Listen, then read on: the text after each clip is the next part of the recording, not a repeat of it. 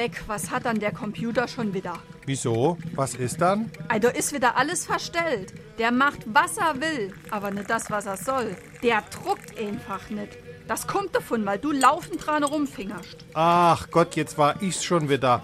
Du bist einmal froh, wenn du die Schuld wo anderer schieben kannst. Ei, es ist doch so. Kaum warst du dran, klappt doch nix mehr. Lass mich mal gucken. Du wärst auch nix finden. Aha, das Papier ist all. Das willst du mir jetzt bestimmt auch noch ankreide. Ja, natürlich. SR3.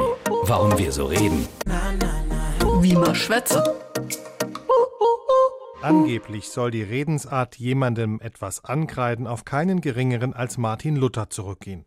Die unrühmliche Legende über den Kirchenmann besagt, er hätte eine ausgeprägte Schwäche für Bratwurst gehabt.